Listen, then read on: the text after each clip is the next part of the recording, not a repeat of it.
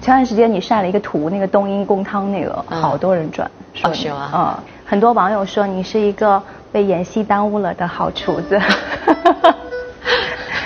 我真的看采访说，你真的去学过烹饪，对，你是怎么想的呢？从小就是想着说能嫁得好点儿，嗯 大学毕业以后一心扑在了那个想要当家庭主妇的这样的童话的梦里，所以为了这个能够早日实你现真不像这个梦，怀揣这个梦的女性。张爱玲不是说说想要抓住一个人就要先抓住他的胃吗？嗯，对，就去学了厨师。你刚刚说到，你说，呃，以前是怀揣着公主的梦想，对吧？嫁一个好人，然后快乐幸福的生活。你在就是大学还没有毕业的时候就演了《榴莲飘飘》，对吗？然后，哇，那个你才二十二岁，获了香港电影评论会的一个奖，还有金马奖的新人和影后，嗯金像奖的最佳新人，嗯，是一个女演员，马上可以在事业上崭露头角的时候，然后你为什么选择要华丽转身？就是那个不是我想要的梦想啊，就我我想是表演的梦想，难道这个不是一个很好的证明吗？呃，并不是，我只是为了能够以我自有的自身能力考一所大学，拿个文凭而已。那大学文凭的目的是嫁得好好一点嫁人，对嫁得好一点真的是这么考虑的，就是大学会对我自己的有我觉得对于一个十六岁的孩子来讲，能考虑到这一步已经非常不容易了。嗯，你在这个得了这个奖之后，后来又做了很多不同的事情，对，在没嫁出去自己的时候，你以又不想演声色戏开了很多店，做了哪些生意？火锅店啊、美发店啊、广告制作啊、文化公司，经营的怎么样？逐一倒闭，而逐一开启。后来其实呃，我一个大哥哥，嗯他就跟我说：“你已经二十五岁了，说你要好好想一想，嗯到底怎么样能养活你自己。”嗯可能是你没有发现说，其实真正能养活你自己的是演戏。演戏其实从那个时候我才想说，哦，确实是得能养活自己，嗯这是第一步。从那个时候才翻回头来再进行职业演戏，才知道说，哦，其实这里边有很多乐趣。就是上学的时候，之前拍电影，或者我为了赚生活费出去拍戏，回来开公司，我从来不觉得拍戏有乐趣，我没有觉得有快感，嗯享受没有。但是当你改变了主观意识的时候，嗯你开始觉得说，我想去探寻，想去研究，你在里边得到验证的时候，你是有快感的。那个时候才觉得我是一个真正的演员了。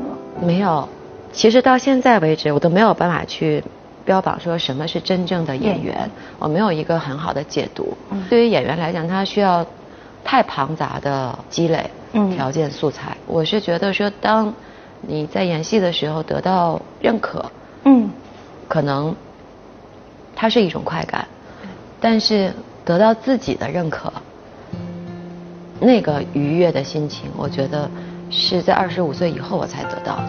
嗯，是有某一个戏作为契机吗？还是就是一种感觉？其实哪部戏我我想不起来了，我记得好像是我在房间里面，然后我突然用那个角色，我演的那个角色，他是民国时期的嗯一个角色，然后我突然在房间里边坐、吃、说话、照镜子，自己都变成了那个角色。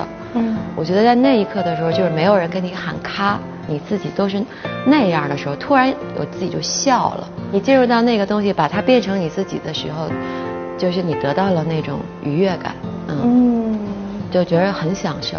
嗯，你曾经唱过一首歌，哎，嗯一个演员的自我修养。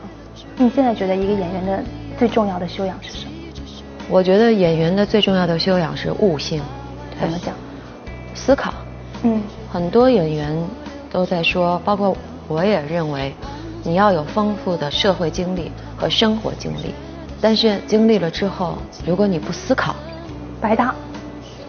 可可以不用去经历。对，但是你怎么丰富呢？可以看书，你也可以跟朋友聊天，嗯去听别人经历的这些事情。这本书里的这个角色，这位朋友给你讲的他的这个经历，嗯，他当下经历的时候是一个什么样的感受？在某一天你遇到同样角色的时候，你可以把它拿来。所以悟性和思考其实是最重要的。光经历，我也真的经历过。我大学毕业那会儿，基本上天不亮不回家，嗯，天不黑不起床，嗯，我真是社会人，大概一年多，嗯，那也是社会经历的，没用啊这事儿，嗯，你没想过。那我们上大学的时候去观察生活练习，你就会去想说，他为什么一直跪在这儿？他为什么要吃这个？嗯嗯嗯嗯，啊，为什么是这个姿势？就是我们在小品模仿最原始的时候，包括上的第一节课就是打开天性模仿，我们演狗，我们真得去看狗。你想哦，他是这样，就是你的心思是在这儿的。嗯，我觉得演员其实是不是他在，因为你生活当中你也会有很多的情绪，你也会遇到很多自己的事情，他是不是永远要有一个弦儿或者一个理性的东西在那儿提醒他说，这个感觉我会记住，我会思考。对。是的，你现在的感觉我也能记住啊。对，就是你会去观察这个东西，不管在在失控的情况下也会。啊，当然，因为人的这种表达和人的情感的这种撞击，它其实是人性上的东西。嗯，如果你抓住了这一点东西的话，我相信其实你演的角色一定是会很动人的。嗯，有一个节目叫《表演者言》，在那个节目里，反正我就能看到，就是。你作为演员的自己的一个特质和自己的这个创作的方法，就是你说你是一个理性分析的人，之前会把这个角色分析得很透彻。所以说《楼外楼》里面李春贤这个角色，你是怎么跟他做技术分析的呢？《楼外楼》其实李春贤这个角色他是虚构出来的，嗯，你没有办法从真实的楼外楼的。历史里面去找到原型，对，所以其实你说李春贤是一个什么样的人？说实话，我觉得他是一个人，然后是一个女人，嗯，她有她权谋的一面，有他心机的一面，有他呃悲情的一面，嗯，也有他温柔的一面，这就是一个很丰富的角色。那他这样的一个人物的构置的功能是什么？作为宅斗来讲。哥哥不在了，那谁来跟他斗呢？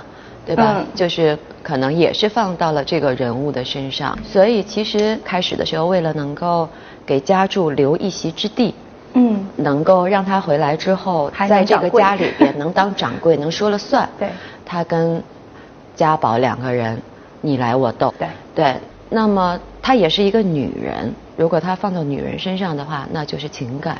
嗯，她跟。家柱跟秋水之间的情感，就是我可以跟你相敬如宾，我也可以跟你撕破脸皮。那对待外面来争夺她丈夫的人，嗯，她可以不择手段，嗯，比如说假怀孕，嗯，但是她的目的是什么？目的为了能够在家柱的眼睛里边能够让他看见她，对，对，对，所以她是一个女人。嗯，所以这样的角色，我觉得她是丰富的、立体的。分析完之后，很重要的是呃分寸的问题，嗯，是表达的分寸。对，首先从大块格局上来讲，那跟人和女人没关系的，嗯，我不用去表达，嗯，那跟这一部分有关系的，我要找什么样的机会，然后我要表达到什么样的分寸。所以你很在意分寸感，就是如果不需要你很大的感情的宣泄的时候，你是能控制自己的人。你在跟这个人物定性的时候，也会很在意这个人物的分寸感，他的界限。控制力是演员必备的最重要的一个条件。说演完这场戏之后，如果你的控制力是失控的，我只能说你是本色演员。本色演员有本色演员的好。我并不说啊，你失控了就说演不了了，说这件事儿，说你就不是个好演员。对，因为演员的标准不一样。但是控制力其实是作为演员来讲是你的必修课，而且是最重要的一点。我们经常听到有报道，媒体上说某某演员说我演了这个角色，我好久都出不来。会有这样的情况？嗯，我觉得其实很多时候大家其实对于表演的理解，可能是因为我是学院派吧，嗯，有体系有方法论，嗯，但是现在可能大多数演员其实他并不是我们这种体系出来的，嗯，但是如果比如说他是天资聪慧的这种演员，比你比如说像周迅。哦，对，他是真的会出不来。就是我跟小龙导演，我们在拍《红高粱》的时候，小龙老导演说过。啊，对，你们俩合作。对对对对对，因为他演戏真的那种是玩命的，就是完全凭自己身心，你感受。其实那个对演员的伤害是很大的。我觉得他的作品很多都是比较悲剧的。对的。所以呢，他就很消耗。对他很消耗他的神，他的元气。但是其实有很多戏是可以用方法论来解决的，但是我觉得它可贵的在于说，它一直是这样。很多人在开始的时候，嗯，会说哦，我凭感觉。那慢慢一点一点，他的套路了，你知道吗？嗯嗯，行活对他套路了，但是对于周迅来讲，他仍然可以继续坚持着，从艺二十年，他还是凭凭真感觉。那这个东西，我觉得他的执着，他的可贵，这也是说值得学习的地方。嗯，像我们这种技术型演员。我的平均分可能会很高，嗯，但是你真的说单场戏比起来，可能未见得有他的爆发力强，因为我被技术控制了，就是他一定是有利有弊的。现在大家就知道说秦海璐演的戏，大家就会对口碑和演技寄予希望和期待，然后你已经是贴上了一个好演员的标签在你身上。为什么说我们看到你还是会去说？我愿意去当配角，我愿意去演一些可能只有几分钟台词的一个角色。你并不看重我是不是一个女主角，或者说我的戏份啊，几我多少页纸，他多少页纸，而是你觉得这个角色有打动你的地方。我觉得说你去演一个戏的初衷是什么？嗯，我演戏的标准，说我来这个戏的初始是说这一个角色他能够打动我。是我喜欢的，嗯，他可能是真的，可能是一只狗，我可能也真的可以去演一只狗。如果这只狗说写成八中犬这样，我觉得说现在换真人版，我可能也真的会去。第二个，这个团队，嗯，就是说你光有一个喜欢的角色，嗯，但是你对面的人，还有摄影也好，导演也好。因为电影和电视它是一个综合性艺术，它不是你一个人的创作，所以等于是你的团队能不能保证你看到这个剧本时候的原始的喜欢？嗯嗯嗯，可能没准拍出来特丑，一点都没觉得这个角色好。嗯嗯，他的好，他打动你的那一点，是不是通过镜头语言帮你展现出来？对，然后你对面的这个人。是不是让你展现的时候，他给了你空间？嗯嗯嗯。然后监视器后边那个人，是不是认可了你们的帮助，让我展现出来这个东西？展现出来东西是不是他想要的？所以团队是很重要的。其实我在剧组里做的最过分的事情，就是我演完了之后，导演说：“嗯，这个可能不对。”我说：“导演，我说这样，咱一人拍一个好不好？拍一个你那样的，拍一个我这样的。”嗯，我说你回头剪接台上看。嗯，导演说好。这过分吗？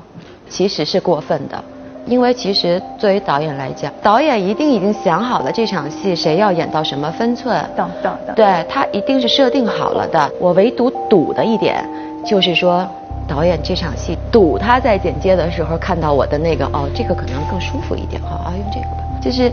导演他一定他是想过的，他是全局的把控。对，但是我觉得这个就是我做的真的是最过分的事儿。那你真的很尊重编剧，尊重导演。我觉得在一起工作，互相尊重是第一位的，第二位才是互相信任。连尊重都谈不上，何谈信任啊？嗯。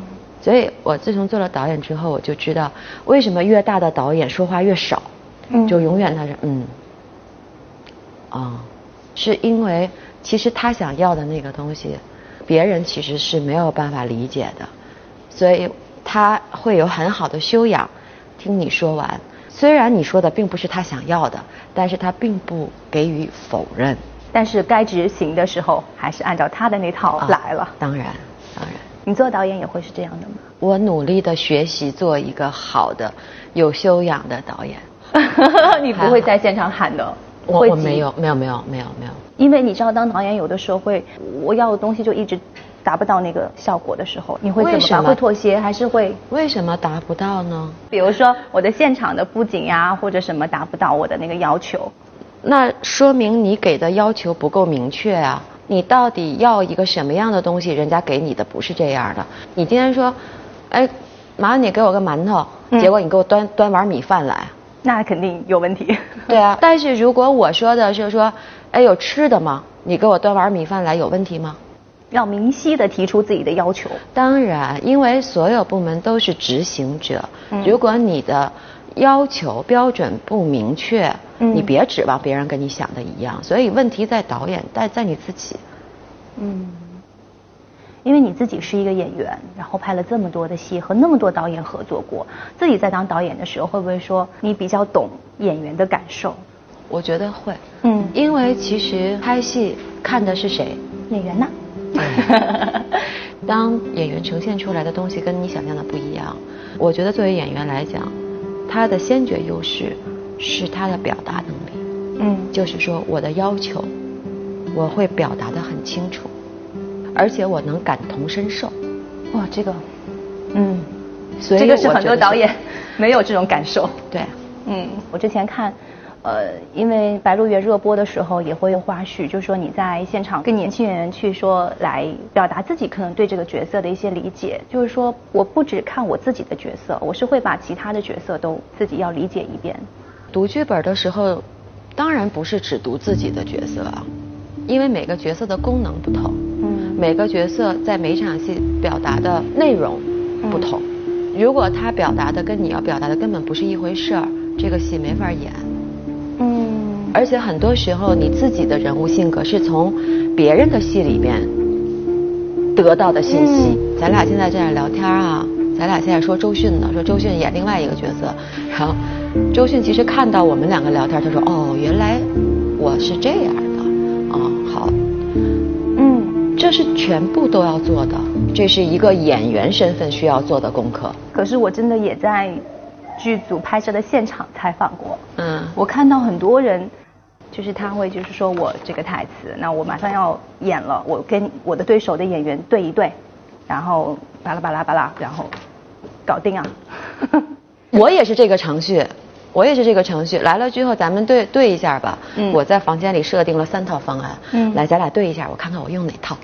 嗯，懂。懂来对一下啊！但是前边那三套方案怎么设定的，你们可不知道，我也没告诉过你们，对吧？啊，来，咱俩对一下。嗯哦，第二套合适。啊，行，来拍吧。自己心里知道这事儿就行了。啊，那可不。我还有个别的方式昨天设计的。对，然后说对完拍吧，导演说了，呃，这可能不好，说还有别的吗？有，等一下，来，呃，咱这样一下啊，那你比如说，我知道你会跟很多的演员交流他们的角色，嗯就是你跟他们去说，给人的感觉说我我来指导指导你们该演这个什么戏，我对这个角色可能理解的比你们深入，你不怕大家的这种非议？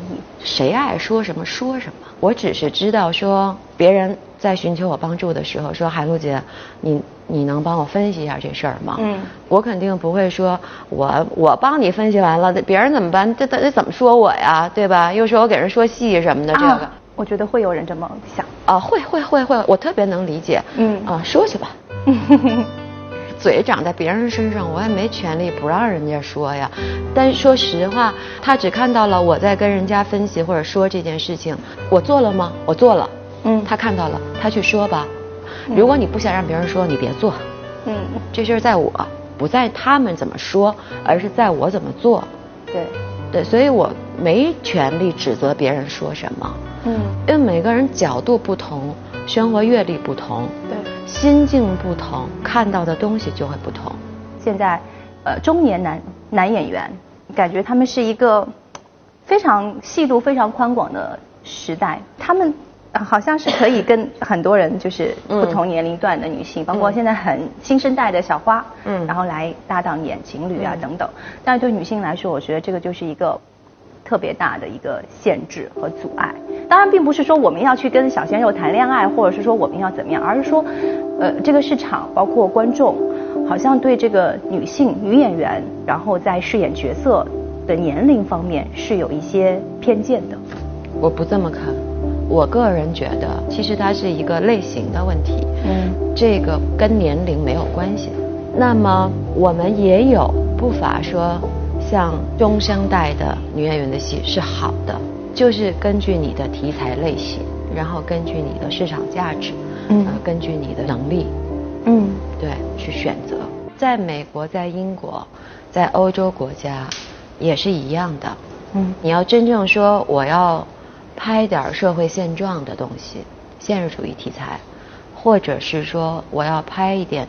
关于人性方面解构、表达、冲击、碰撞的这种戏，还真的只能是中生代。对，那是生命力和表现力最丰富、最充盈的时候。因为他不会是年轻演员里边的稚嫩，眼睛里边的简单，他也没有老年人眼中的那种混沌。嗯，他有对社会的认知。他的眼睛里边有态度的，所以其实我觉得是分类型题材而已。所以就还是会有很多打动你的角色，包括适合的角色，非常多。嗯，你看我们刚刚说了，你刚刚二十二岁的时候出来演第一个电影就获了那么多的奖，然后接二连三又拿了国际国内的，就我就不赘述了吧。反正拿奖拿到也手软了嘛。对，很多人说你是一个挺有天赋的演员，也很有灵气。那有天赋了，还需要努力吗？你觉得你自己很努力吗？我是一个非常努力的人，连我先生都这么说。就是我为了写一个剧本，我可以看几百本书，为了找一个角色；然后为了演一个角色，嗯，我也可以看很多本书，做很多种实验。我选择一个角色，是因为我喜欢，嗯，我对得起。你知道我在拍戏的时候，我最多就拍楼外楼的时候，然后当时我一意孤行，是在跟编剧做那个剧本。你知道我的工作是怎么分配的吗？嗯。早上六点钟起床，六点半去化妆，然后拍戏的时候，我去拍戏，现场在那儿，回来的时候编剧就坐在这儿，聊那边好了我再去拍，然后晚上六点半收工了，嗯，回房间，外卖一来，编剧坐这儿，聊到半夜两点。两点，编剧走了，啊，策划走了，我洗澡，上床看小说，五点了，睡一个小时，整个那个戏都是这样的，包括这段时间，我大量的我要需要修改剧本，我每天晚上我老公四点钟的时候都看见我还在那儿翻小说呢。你不困吗？困，可是我的工作没有做完啊，我的问题还没有解决啊。困了，你工作效率也高不了啊。不会啊，不是有那句话说“笨鸟先飞”吗？就这就你说的说，你说有天赋用功到底重不重要？嗯。百分之一的是灵感天才，百分之九十九的是努力。嗯。但是那百分之一很重要。对。当然百分之一很重要。很重要。但是你是不是一直只有百分之一？我觉得。我选择一个角色，是因为我喜欢，嗯，然后喜欢你要对得起你的喜欢。控制力是演员必备的最重要的条件。如果你不想让别人说，你别做。